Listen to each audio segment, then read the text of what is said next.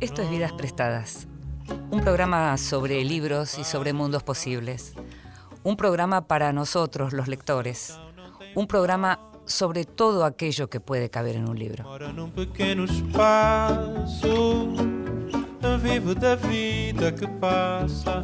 Y si sos lector, sos lectora y estás ahí, y supongo que sí, que lo sos, porque por eso estás ahí, también debes anotar aquellos libros que te dan ganas de leer, aquello que está leyendo el otro o la otra, eso que te dan ganas y que no tuviste tiempo, o que leíste hace mucho y que querés volver a leer, o aquello nuevo de lo que te gusta enterarte.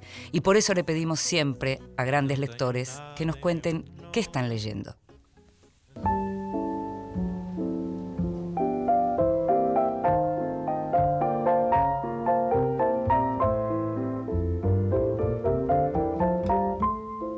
Mesita de Luz. Grandes lectores nos cuentan qué están leyendo.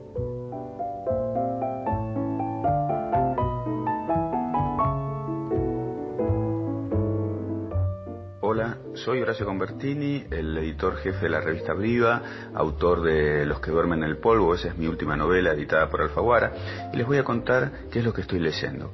Lo que acabo de terminar es Jauría de Fernando Chulac, es una novela negra editada por eh, Aquilina en la colección Negro Absoluto que dirigen Juan Sasturain y Ricardo Romero. Eh, el protagonista es un criador de perros de pelea al que le encargan eh, custodiar a un hombre llamado Fonseca, darle lo que necesita, no dejarlo salir nunca de la casa, a cambio de un dinero. Esa relación entre captor y rehén eh, contada con una prosa seca, por momentos solo descriptiva de rutinas, se vuelve muy eficaz para transmitir un clima de inquietud y sobre todo de asfixia. Obviamente habrá un vuelco muy, muy interesante al final. Creo que Jauría está en la línea de otras grandes piezas del género negro argentino, como Bajo este sol tremendo de Carlos Busquet o El criadero de Gustavo Abrevaya. Y empecé a leer ahora Cien palomas muertas de Elida Seidler, que editó Conejos, que es la historia de un hombre de 50 años que vuelve al pueblito donde nació y vivió, eh, Dos Seibos se llamó el pueblito, está cerca de Rosario. Él es un hombre que ha hecho toda su, su vida en Glasgow, donde tiene mujer, donde tiene hijos y donde ha desarrollado una carrera como fotógrafo profesional de aves eh, bajo otro nombre, no el nombre con el, que, con el cual nació. Entonces vuelve al pueblo donde pasó su infancia y su juventud para vender la casa que era de sus padres. Y ese regreso, como todos los regresos, eh, despierta viejos fantasmas. Me está gustando mucho este libro de Elida Seider y lo recomiendo también. Bueno, muchas gracias por, por esta oportunidad de contar cuáles son mis lecturas. Era Horacio Convertini, autor de literatura para adultos y también autor de libros para chicos. Y Horacio es además una persona que reseña muy bien, reseña muy bien libros, reseña muy bien series, reseña muy bien películas.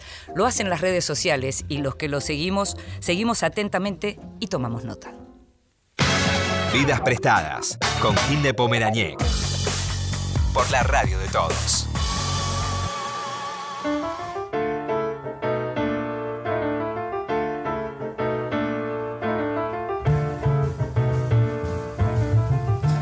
Si nos escuchás habitualmente, sabés que estamos los miércoles a las 22, pero sabés también que si no podés en ese horario, podés escucharnos en cualquier otro momento porque Vidas Prestadas es podcast. Está como podcast en la página de la radio, pero también está en aquellas plataformas que suelen tener podcast como Spotify, como iTunes y demás, que también las conoces.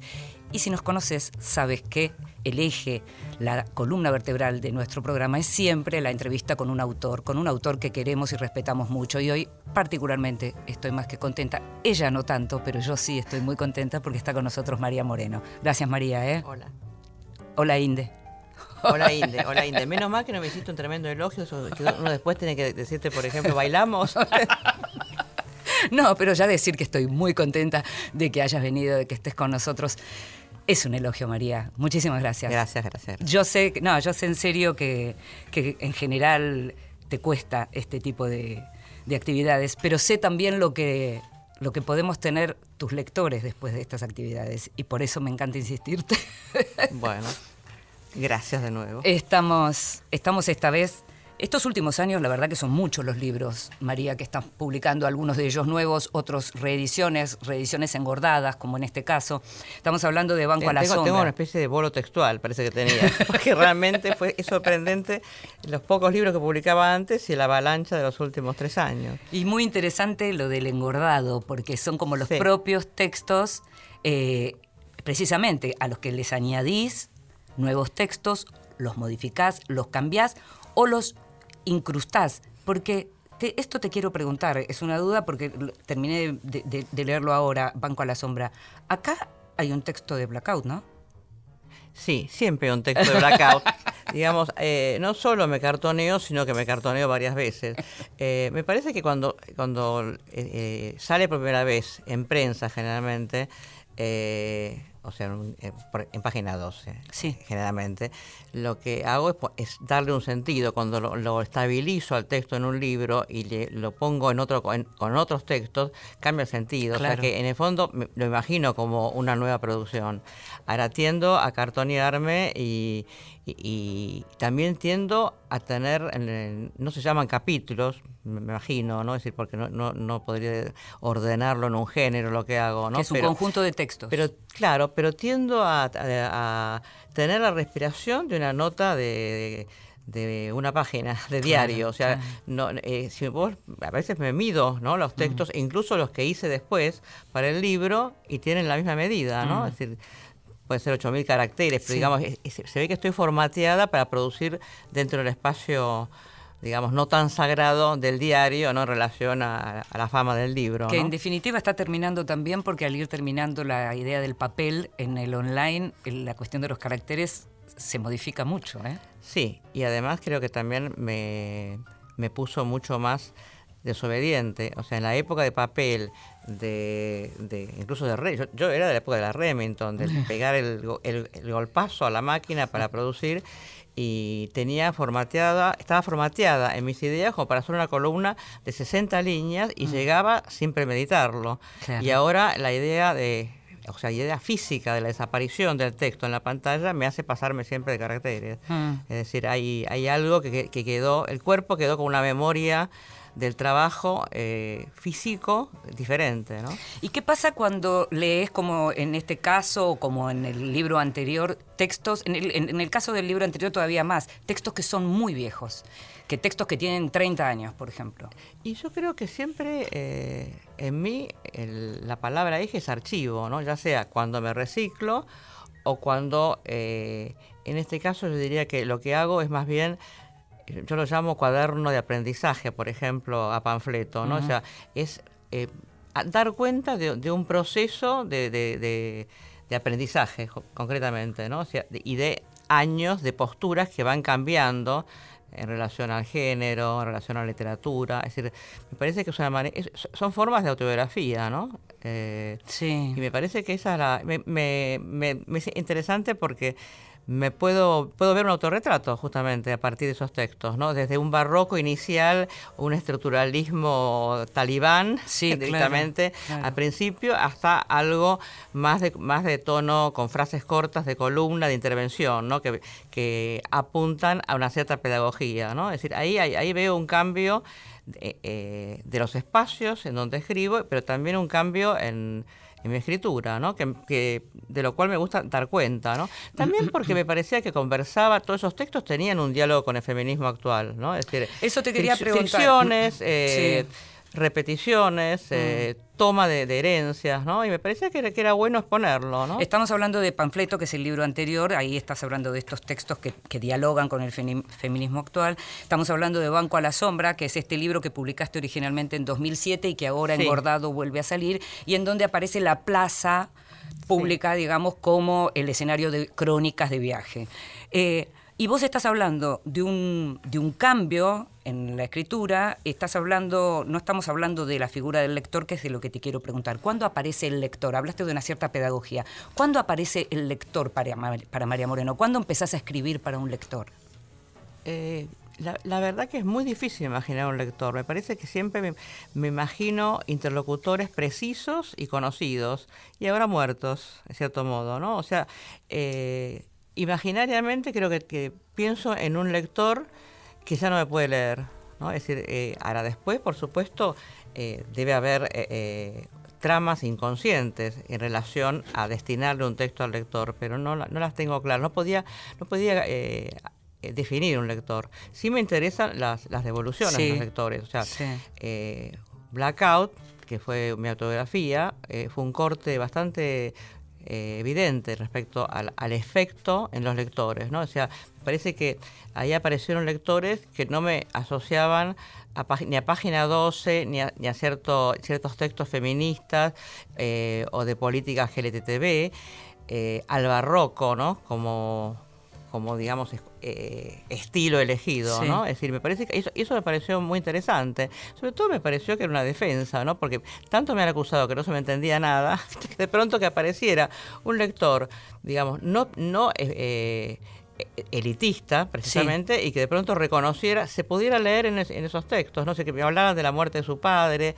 de la experiencia del alcohol, es decir, de cierta edad, no es eh, lecturas muy empáticas. Pero vos pensás que entonces apareció primero el lector más que la voluntad de encontrarlo?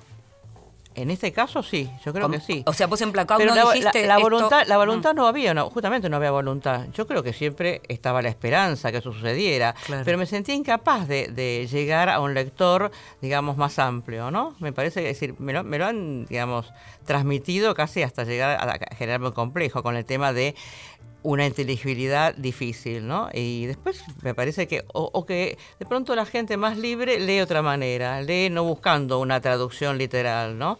O que le den un código, ¿no? De antemano. Pero ¿cuánto tiene que ver también con el fin de, de cierto congelamiento de los géneros? Quiero decir, en general uno buscaba una novela y esperaba algo de esa novela. Uno esperaba un libro de cuentos y esperaba algo, un libro de periodismo. Y vos en general sos un género en vos misma. Bueno, eso suena como muy...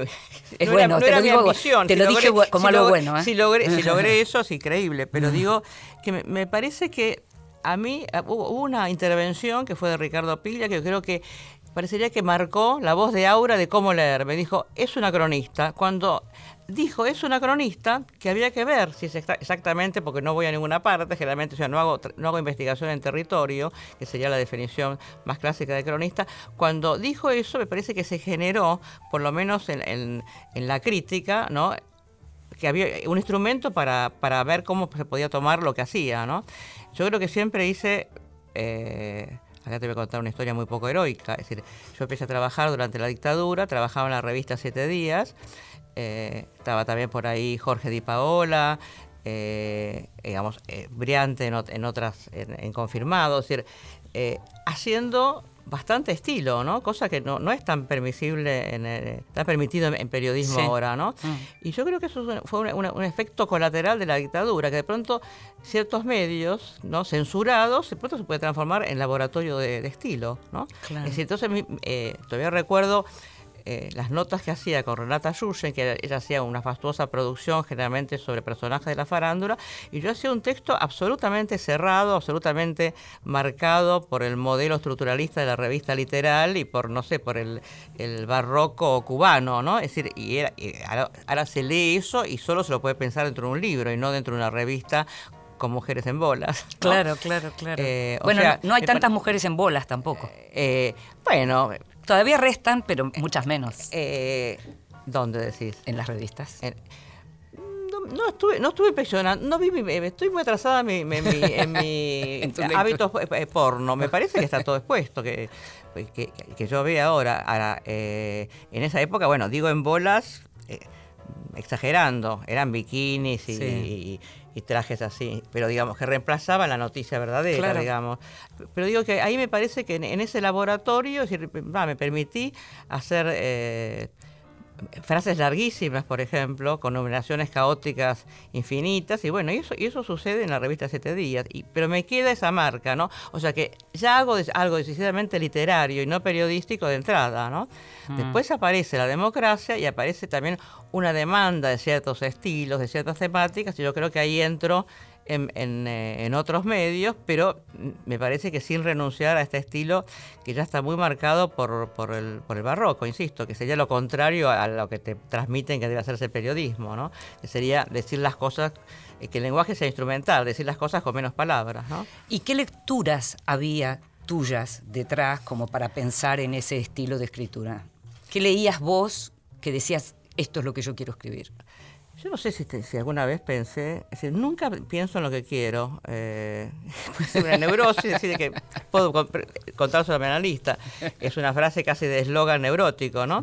Pero me parece que eh, lo que trataba ahí era de, de, responder una demanda. No, no, me resulta muy difícil reconocer que estoy haciendo lo que deseo, ¿no? Y parece que funciono muy bien con la consigna.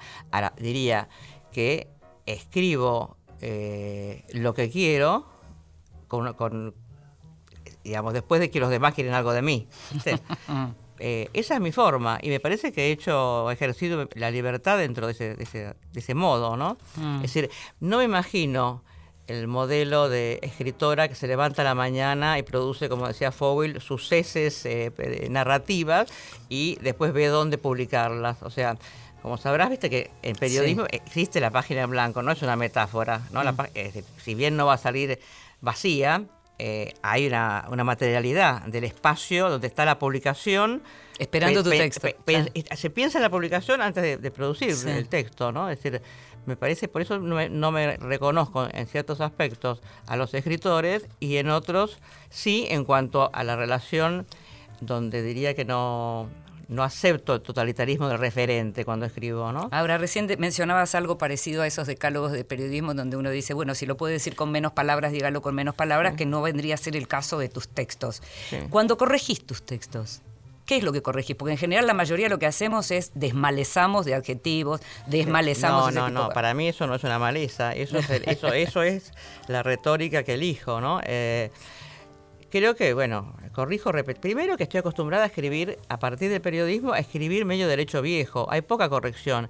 Y no creo que si tuviera tiempo, eh, mi prosa mejoraría, entre comillas, ¿no? Me parece que estoy hecha a la, al escribir rajando, con el límite de, entrega y que, y que el tiempo, mayor tiempo, no me, no me permite ir más allá, en un más allá que me imagino, ¿no? O sea, hay una eh, marca de urgencia siempre, decís, en los textos. Y, además otra cosa, me parece que a veces eh, justamente me, peleo con Borges porque, por ese mandato que generó de que era un valor el, lenguaje austero, económico, eh, que diría que es casi diría que es, un veto en contra de, del barroco, ¿no? Mm. y me parece que eso acá tragó la tradición modernista, ¿no? Que, o sea, de los cronistas como, como Darío, Martí, Vallejo. Es decir, hay algo que se respeta en la prensa, porque si vos te recordás las experiencias de las revistas de Jacobo Timerman, que tuvo la idea genial de contratar escritores como periodistas,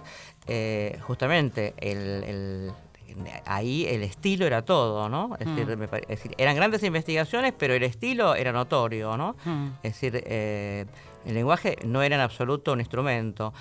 Pero digo que eso después, esa tradición desapareció y mi pregunta siempre es ¿qué produce un sujeto como Pedro Lemebel? ¿no? ¿Qué cultura permite ese barroco donde puede hablar, eh, hacer una denuncia de derechos humanos, pero con términos absolutamente donde el lenguaje goza? ¿no? Eso sería...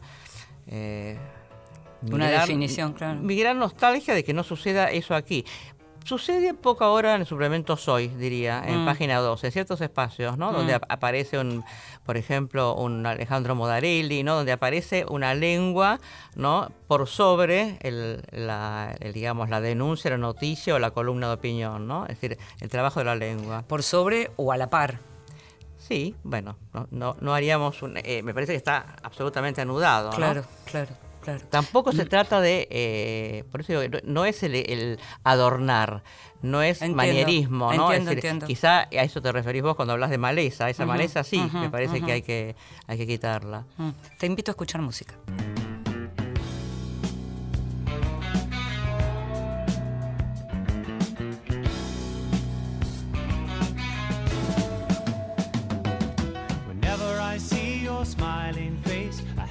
Smile myself because I love you. Yes, I do. And when you give me that pretty little pout, it turns me inside out. There's something about you, baby, I don't know.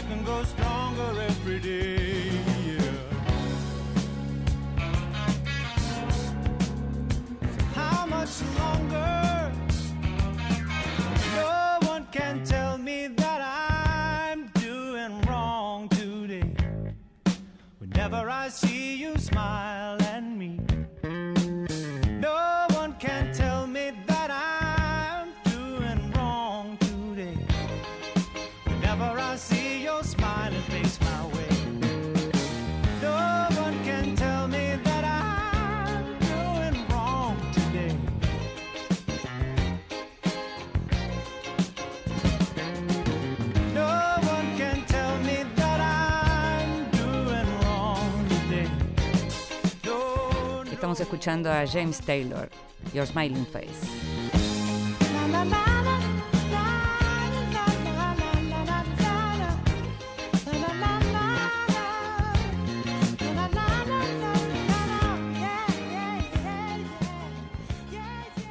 Seguimos en Vidas Prestadas.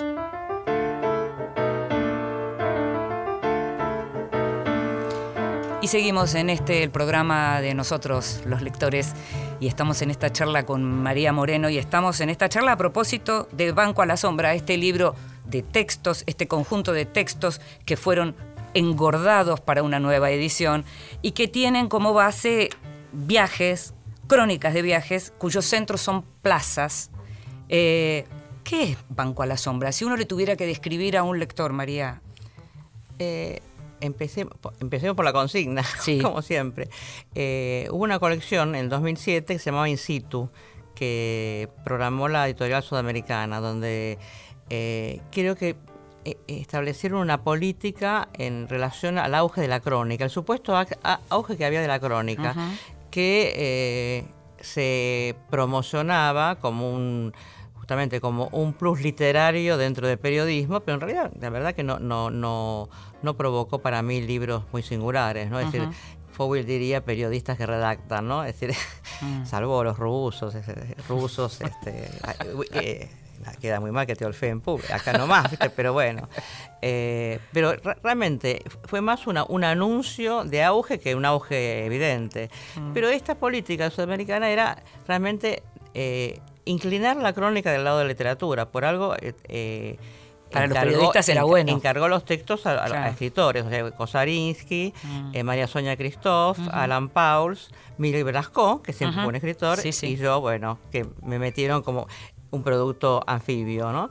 Pero eh, no fueron crónicas tal cual se entendía en el momento, más allá de nuestra linaje, entre comillas, literario, ¿no? Es decir, ni, ni Alan Paul hizo una etnografía de las playas, como Sí. de- de- que había visitado en su Es hermoso las ese libro. vacaciones, muy Mm. lindo, fue di- reeditado, Reeditado después. ahora, sí. Eh, ni María Sonia Christoph hizo una investigación de los zoológicos tipo Gerald Darrell, eh, y Kosarinsky hizo un Kosarinsky, ¿no? Como siempre. Y yo hice un libro de viajes que para mí es bastante tradicional. eh, o sea, no obedecimos. Y también me parece que pu- pusimos en cuestión el in situ. Eh, está lleno de chistes con el, el in situ el libro, ¿no? Es decir, eh, me- me burlé un poco de- del mandato de tener que ir al, lugar, ¿no? O sea, tener que, que- que ir para contar, ¿no? Es decir, incluso hay... Me encanta cómo funciona la creencia, porque hice un texto sobre Venecia, nunca fui a Venecia, y está hiper lleno de datos, está totalmente reconstruido, Eh, y bueno, pero el- la crítica lo cuenta como una intriga. Eh, una infidencia de Daniel Link dice que no fue a Venecia. No, lo dije yo porque me parecía que, primero era un homenaje a los, a los, a los cronistas que yo adoro, los cronistas de- de- del siglo XX, es decir, que no tenían el mandato eh, de ir. O sea, la crónica era una hi- hiperescritura, tal cual dice el crítico eh, Julio Ramos, ¿no? Entonces, no sé. Martí se sentaba a leer el diario antes de escribir. No es que iba y, les y- y escribía el asesinato de los italianos como un investigador policial. Eh, un fray mocho escribía en el mar austral leyendo libros de viajeros, ¿no? Sí. Entonces me, pare- me parece que era una especie de chiste interno de hacer un homenaje a, a esos autores que no tenían la- el, el mandato de, bueno, de, de- de estar en el territorio. ¿no? Bueno, lo que pasa es que también en los textos lo que aparece es, en algunos efectivamente hay como una descripción mayor del espacio, pero en muchos otros lo que aparece son los personajes, los personajes que hacen al lugar. Sí. Y, y- y que en todo caso, como, como diría un, un viejo jefe mío, me lleva a mí como lector con vos a ese lugar. sí. ¿Cuándo aparece un personaje que vale la pena para María Moreno? ¿En qué momento María Moreno está en un lugar, mira algo y se detiene y se queda ahí? Hay momentos en donde decís, si me quedé 10 minutos mirando. Eh, Si, si creemos que efectivamente estaba ese personaje y lo miraste. No, no estaba ese personaje, seguramente. Ese personaje, eh, primero, cuando existen personajes, yo puedo decir que tienen un referente, Sí. ya viene de- editados. Hay gente que es, novel- es una novela viviente, oral. Entonces la exploto, no hago ningún trabajo demasiado de, eh, de- de escritura sobre gente que, digamos, sobre textos que ya están escritos oralmente, ¿no? Sí. El, el- el caso de Loana Berkin Claro. o de Fernando Noy. Claro. Eh, me parece que esa es una, una parte. Eh, otra parte, bueno, es eh, la absoluta eh, eh, eh, construcción de un personaje a Sí. través de la inducción. O sea, se puede hacer de alguien que no tiene aparentemente ninguna cosa que contar o ninguna cosa eh, considerada interesante, entre comillas, la inducción, la pregunta absolutamente casi policial y después la reconstrucción de, de un discurso como si hubiera sido espontáneo, bueno, eso es otra manera de construir. Es lo que hace Manuel Puig genialmente en Sangre, Sangre de amor Co- correspondido, exacto. donde yo pude ver original, o sea, él, graba eh, entre- eh, una entrevista un, a un electricista que trabajaba en su casa y a las preguntas son tan inductivas que en realidad no se puede decir que hay un discurso que es propiedad de alguien y hay alguien que lo expropia y, y- y produce la novela. Vos ves la desgrabación y la novela y lo único que hace es pasar a la tercera persona y realiza de paso el proyecto de, es interesante eso también, de Rodolfo Walsh, que es eh, producir un texto que supere en valor, a- eso es el sueño de Walsh, ¿no? A la novela, que supere en valor a la novela, solo con montaje, ¿no? Con Mm. selección y montaje. Mm. Me parece que esa es una utopía interesante. Ahora me vas a contar hasta dónde podés llegar como periodista con alguien que te interesa entrevistar. Me lo contás enseguida. Vidas prestadas con Inde Pomeráñez. Por la radio de todos. Vidas prestadas con Inde Pomeráñez. Por la radio de todos. Y seguimos en Vidas Prestadas, este programa sobre libros y sobre mundos posibles, y este programa que también de algún modo trata de reivindicar lo que es la lectura en voz alta. Y por eso siempre pedimos que nos lean en voz alta, nos gusta que nos lean en voz alta. Y esta vez se lo pedimos a Inés Garland, escritora, escritora también de literatura para adultos y para niños, y excelente, excelente traductora, una de nuestras mejores traductoras, y le pedimos que nos leyera un poema, y les pedimos que nos leyera un poema de Sharon Olds, justamente a quien ella tradujo, y ella eligió El disfraz de mi padre.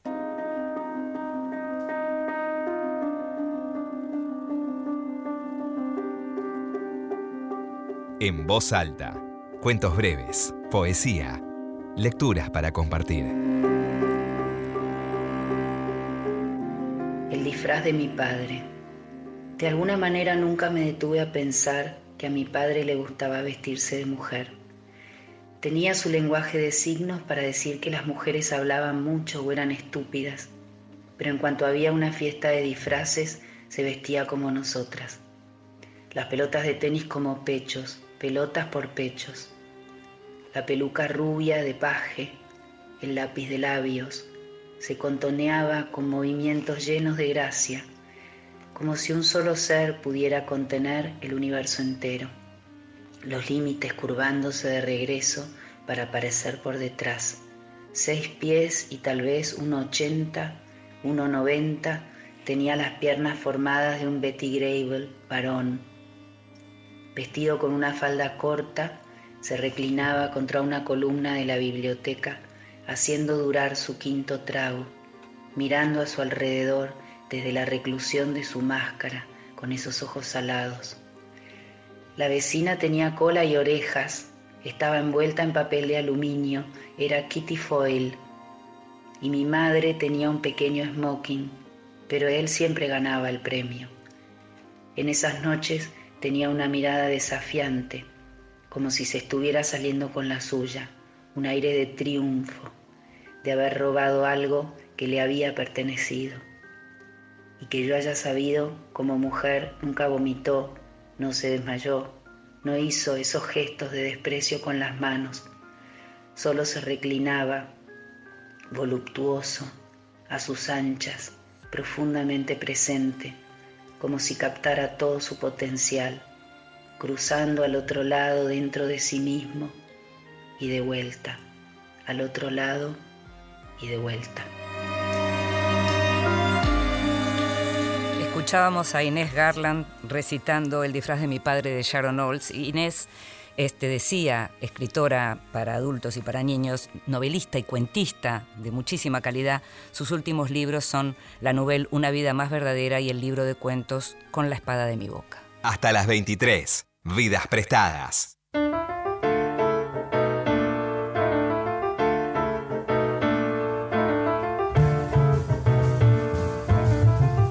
Y seguimos en esta charla con María Moreno, una charla a propósito de la salida, de la reedición ampliada de Banco a la Sombra. Y te preguntaba, María, antes, ¿hasta dónde podés llegar por conseguir una entrevista, una nota, una charla? Sí, eh, no pertenezco al género periodista del pisotón, como decía Tom Wolf, ¿no? O sea que nunca tuve que luchar por conseguir una, una entrevista. Eh, creo que la, primera vez y la última fue cuando entré a siete días, porque era una prueba, y tenía que hacerle un reportaje a Monseñor Lefebvre, que era inconseguible, y además mi aspecto era tremendo en esa época. Tenía no, no una cruz cristiana, sino una cruz de caravaca enorme, aspecto hippie, el pelo frisado. Eh, creo que le, le pegué tal susto que me contestó. O sea, lo, lo- lo intercepté y nada, era... Fue de eran tres o- asalto la tres o- nota. tres o cuatro preguntas, pero digamos, sí, claro, fue de asalto, pero creo que eso fue la última vez que hice ese tipo de periodismo. Sí me acuerdo a lo que llegué, pero lo que llegué inconscientemente. O sea, me tocó también durante el periodo de la dictadura, donde eh, también eh, él estaba muy re- retirado, por razones supongo que incluían también la política, eh, José Bianco. Le hice una entrevista a José Bianco para una revista que tenía un nombre delirante que se llamaba Pluma y Pincel. y, este, y también me ve, José Bianco me ve eh, con ese aspecto que te, te re- te conté recién, viste, totalmente hiposa, con unas eh, plataformas enormes. Eh, creo que tenía una cruz de, una, también tenía una cruz de tupamaros en la, en la- cabeza, como hebilla. Y, y yo me lo había leído muy seriamente. Había leído Las ratas, había leído Sombras suelen vestir y había leído sus ensayos pero creo que se deprimió tanto, ¿no? Eh, de- por el medio, por la entrevistadora, etcétera, que empezó a tratarme mal, pero mal, mal, a base de ya basurearme, ¿no? Como decir, bueno, ¿para qué me pregunta eso si usted no, seguramente no leyó a tal, ¿no? Es decir, todo lo que yo daba de examen de, pri- de- periodista primeriza eh, no funcionaba, ¿no? Y aparte una austeridad extrema. Entonces me empiezo a sentir mal, me empiezo a sentir mal, me empiezo a sentir mal, y me desmayo. Ay, me desmayo de manera bueno. estrepitosa, o sea, me caigo y bueno, y ahí sin querer hice algo que, que vir- eh, viró totalmente la situación, ¿no? O sea, cuando me desperté me dijo, ah, querida, usted es tímida. Y entonces Ay, me, trajo un whisky y empezó a hablar con un eh, total, diría, eh, tono confesional, ¿no? Es decir, empezó, a, eh, por ejemplo, empezó a, con- a- empezó a contar lo- el sufrimiento que significaba ser contemporáneo de Borges y no haber tenido éxito en su tiempo. Era- Eso era toda su, Era, era el drama que en ese momento eh, expresaba, pero de mil maneras se explayó sobre eso. Y de hecho esa entrevista fue la única que circuló durante muchos años. ¿no? Ahora, María, Ahora, vos no, lo hice, no lo hice a propósito, digamos. Ahora, si pudiera desmayarme ahora en ciertos casos, pero voluntariamente sería, sería eh, es un poco una especie de, de- de estrategia de shock, ¿no? Así. Ahora, ¿esa nota la propusiste vos o te la pidieron?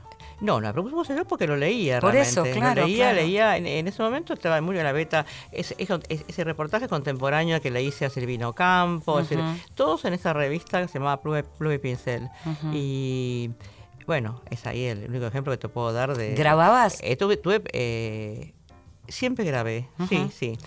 Yo creo que muy al principio, muy eh, con la influencia de Capote, ¿no? que, Sí. que planteaba el tema de la memoria, o sea que había que ir registrando y editando en el momento Sí. de, de escuchar la entrevista, no grababa. Eh, por supuesto tenía otra edad y otra memoria, pero también el sistema de, de- de ni siquiera anotar funcionaba con discursos lineales. Es Mm. decir, la primera vez que me encontré con alguien como Beatriz Guido, realmente descubrí que tenía que grabar porque era imposible recuperar en la memoria la, la cadena de asociaciones. Eh, es interesante el, el elemento técnico, cómo te cambia la, la escritura. Por ¿no? eso Es te pregunto, porque hay algo en el tono también que se hace a veces muy difícil de recuperar si efectivamente no estás escuchando esa, eso que vos llamás cadena de asociaciones por un lado y por otro lado el, el modo de articular, ¿no? eh, la, prosa hablada, ¿no? Es decir, exacto. ahora, eh, eso es, eso es, es, notorio cómo cambia, el- el- por ejemplo, en Walsh, cómo cambia, cómo se puede verificar un cambio de estilo y de, de manera de, de encarar eh, su proyecto a partir de la aparición del grabador. O sea, cuando él describe Operación Masacre, yo creo que él eh, anota, Claro. toma notas. Eh, después empieza a grabar, eh, por ejemplo, una nota, La Isla de los Resucitados, que es sobre un leprosario. Se nota que ya está grabando, pero que todavía no, no usa el grabador con la soltura que, que puede permitirle. Entonces hace como bloques, pero que están muy, muy ligados al modelo ideológico. Sí. Yo creo que eh, recién posteriormente, ¿no? El, el grabador se transforma, se- digamos, lo- le permite distraerse y capturar un discurso y un discurso que no tiene un sentido eh, demasiado voluntario político, ¿no? Por ejemplo, en, en, en qué mató a Rosendo, cuando registra, hace como lo dirige a la, la- la- digamos la escritura de- del, del testimonio, la dirige mucho hacia una especie de, de- de novela desde el lumpen al militante, ¿no? Sí. Está, está medio, para mí es un corset eso, ¿no? En, la- en la manera de escuchar. Me parece que, que él desaparece en el momento que estaba pensando más de eh, en dirección a Puig, ¿no? Es decir, sin tener una, una conexión muy- Sin muy, clara. claro, ¿no? sin estar Mi vinculados. grabador es mi, es mi, mi otro brazo, otro brazo, ¿no? Me parece que, que es fundamental. Hablábamos antes de lo que... de que No, perdón, no sí. como fidelidad, sino como un instrumento de, fi- de ficción importante, ¿no? A ver cómo sería eso. No, que no es para ver exactamente lo que dijo, dijo sino que más bien a- para operar internamente, eh, por ejemplo, justamente cambiar el orden, hacer un montaje totalmente distinto, despanzurrar puede ser el, el- el texto, el- la desgrabación, Sí, sí. te permite, bueno, mucho más soltura, no estar eh, ocupándote de recordar en el momento, ¿no? Y no- lo en el momento, aparte de mantener también la transferencia, yo creo que en la Eso, entrevista la transferencia es el eje absoluto, ¿no? Si Es estás decir, demasiado pendiente de lo que estás es el- anotando... el- la- yo creo que la el sostén de la mirada eh, es fundamental, ¿no? Eh, me refiero también cuando hice entrevistas para eh, para cable, ¿no? Es Sí. decir, donde me parece que, que el sost- había que mantener el vínculo aunque estuviera la persona funcionando. En este caso, como te digo, de novelas de novelas eh, orales, ¿no? Como, Sí. Como Fernando Noy o Loana Berkin. Mencionábamos antes eh, Panfleto, el libro anterior, y, y antes todavía, eh, y ya no me acuerdo si al aire o no, hablábamos de lo que significa ahora esta cantidad de publicaciones que te exigen determinadas presentaciones y un lugar, si no de centralidad, de mayor centralidad en relación a tu lugar dentro del sistema literario en la Argentina. Y tus temas, los temas que antes eran también más marginales, como los temas de género, también hoy ocupan un lugar central.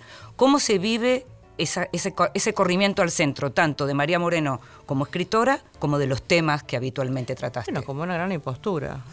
No, claro, eh, me gustaría contarte algo más optimista, pero, o sea, contarte una, contarte una fábula de donde por fin consigo reconocimiento. Yo creo que me parece que, que- que- que es un lugar sumamente equívoco eh, cuando te, te miran tanto y te, pon- te ponen en un espacio justamente con ciertos honores. Me parece que ahí eh, lo que aparece es una, una perturbación profunda. O sea, realmente me parece que, eh, no tiene que haber resonancia de- del mundo exterior, por así decirlo, para, para mantener una, escritura. ¿no?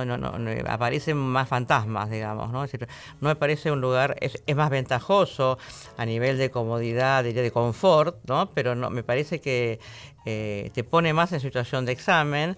eh, no siempre los elogios, eh, vos te reconoces en los elogios, a veces te elogian por aquello que vos desecharías de tu escritura, ¿no? Entonces, eso me- parece eh, profundamente perturbador. Pero lo que quería de- decir de, de- De Banco a la Sombra. de Banco a la Sombra es un poco que yo creo que es, es un libro contra el viaje y contra el mito de la experiencia, ¿no? Es decir, lo que todo el tiempo hay una broma con eso, ¿no? Es me parece que eh, lo que lo que plantea es que bueno que la, la experiencia es retórica ¿no? y que además cuando viajas o sea un poco lo pongo creo que en el final que es necesito leer para leer a mi alrededor necesito leer antes Sí. pero que te pasará lo Sí, mismo no totalmente. es, decir, eh, el mito de que la- hay una experiencia que se vuelca sin mediaciones pero es más acá diría que uso un, eh, eh, cuadra- eh, rutas así muy muy marcadas por textos anteriores. Eh, ahí está interesante, me parece muy interesante, muy subversiva la teoría de Silvia Molo, donde dice Sí. que los, eh, eh, por ejemplo, una, una- la biografía, el, va- eh, Recuerdo de Provincia de Sarmiento viene de las memorias de, de- de Franklin, ¿no? O sea que ahí las genealogías son, vienen, las palabras vienen de las palabras.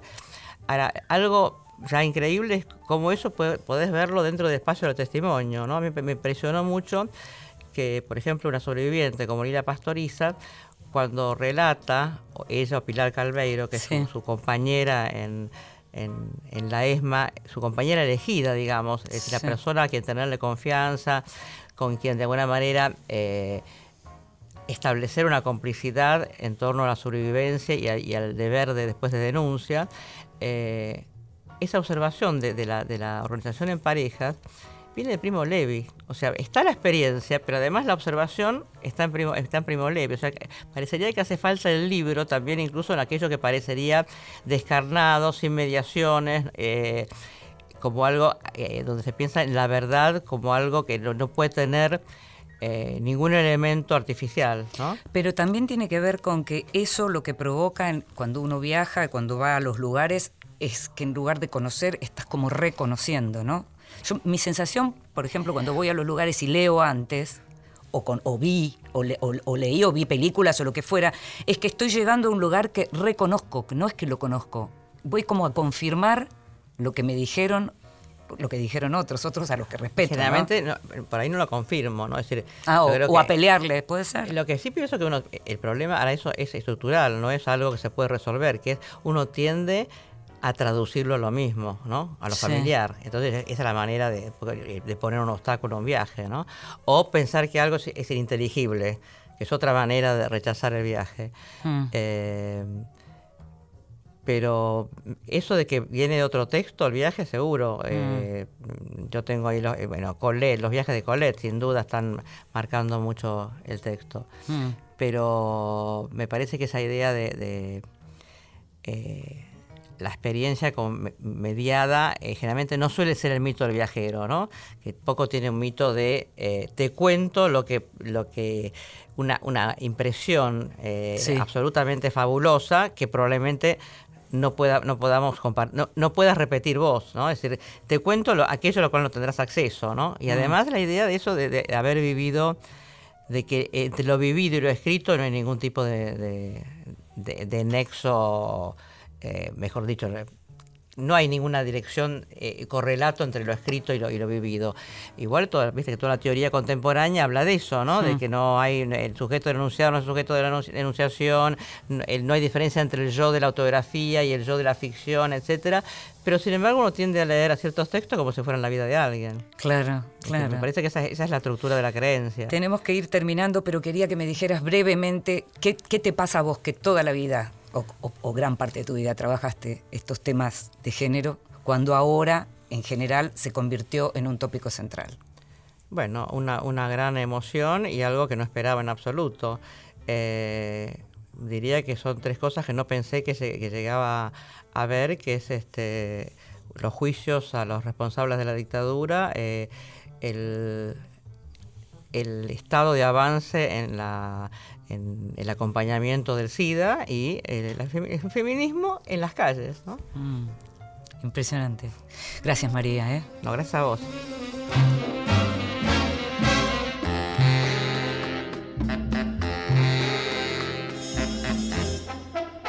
aunque tú me has dejado en el abandono,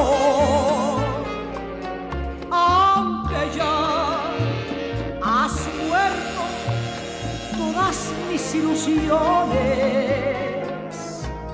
en vez de maldecirte con justo encono en mis sueños de colmo en mis sueños de colmo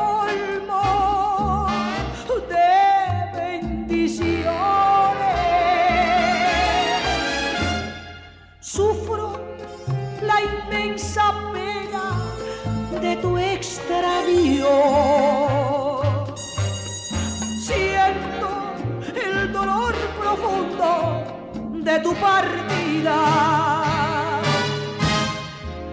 Y lloro sin que sepas que el llanto mío tiene lágrimas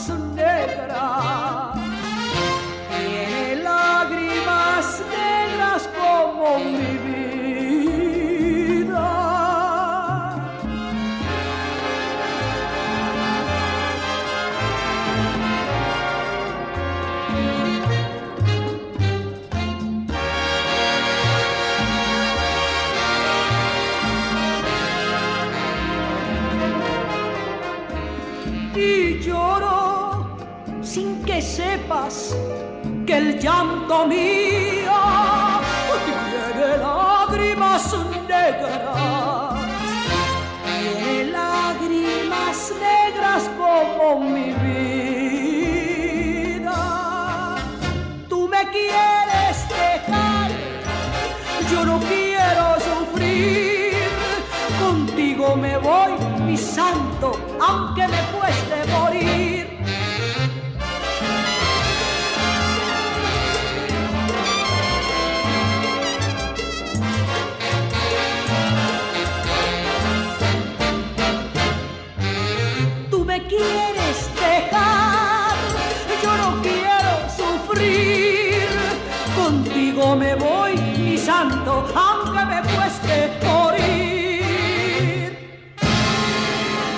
Negras, por Olga Guillot.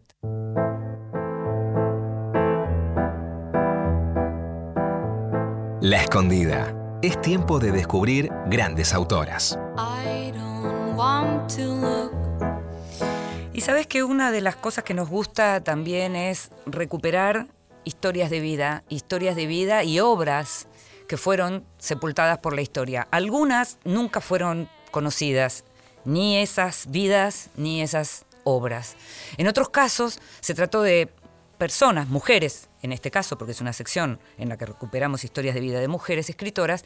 En otro caso se trató, te decía, de autoras que fueron muy exitosas en su tiempo y que también por distintos motivos que podríamos analizar, pero en, en los que seguramente coincidiríamos, terminaron ocultas por la historia.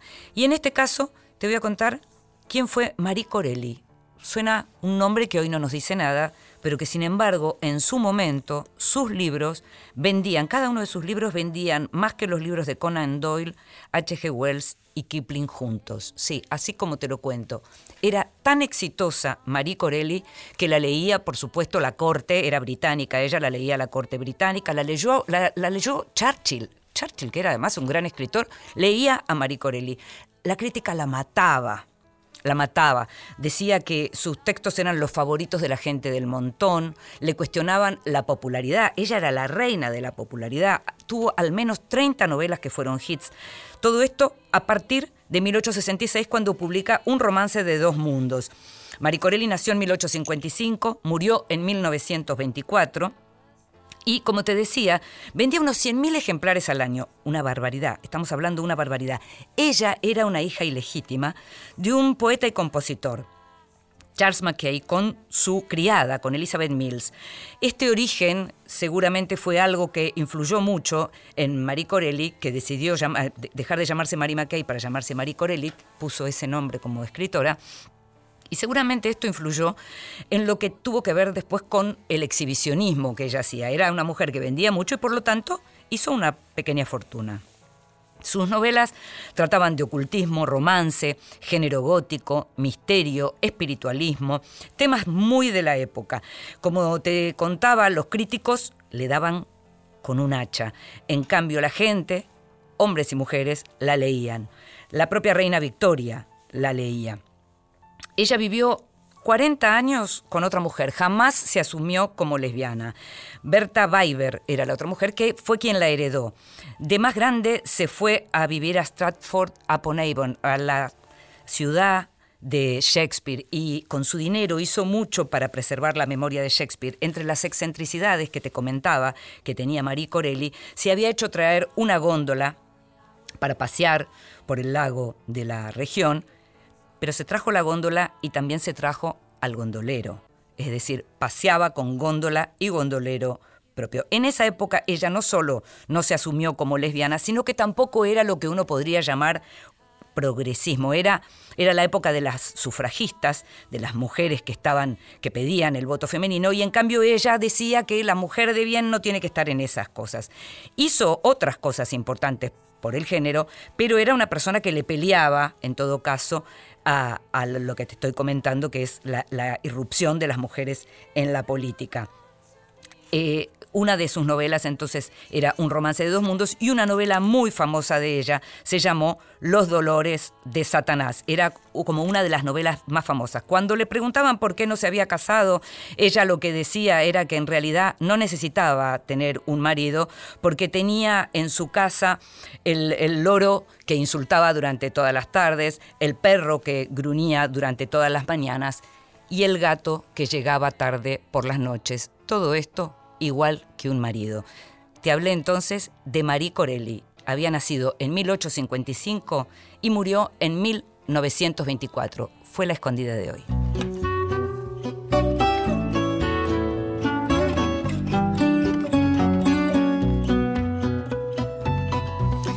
Y esto fue Vidas Prestadas. Sabes que estamos todos los miércoles a las 22, que si no nos podés encontrar después en, como podcast, que estamos ahí como podcast y que muchas veces está mejor en los tiempos que corren, que contamos con tan poquitos momentos para nosotros y poder buscar el momento de escuchar el programa. Mi nombre es Inde Pomerania, que estuvo en la producción, como siempre, consiguiendo todo y más Gustavo Kogan, y estuvo Diego Rodríguez en la operación técnica. Te esperamos, nos estamos escuchando. Chao.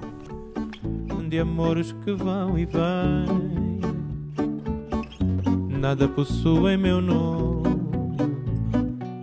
e nem vejo ninguém.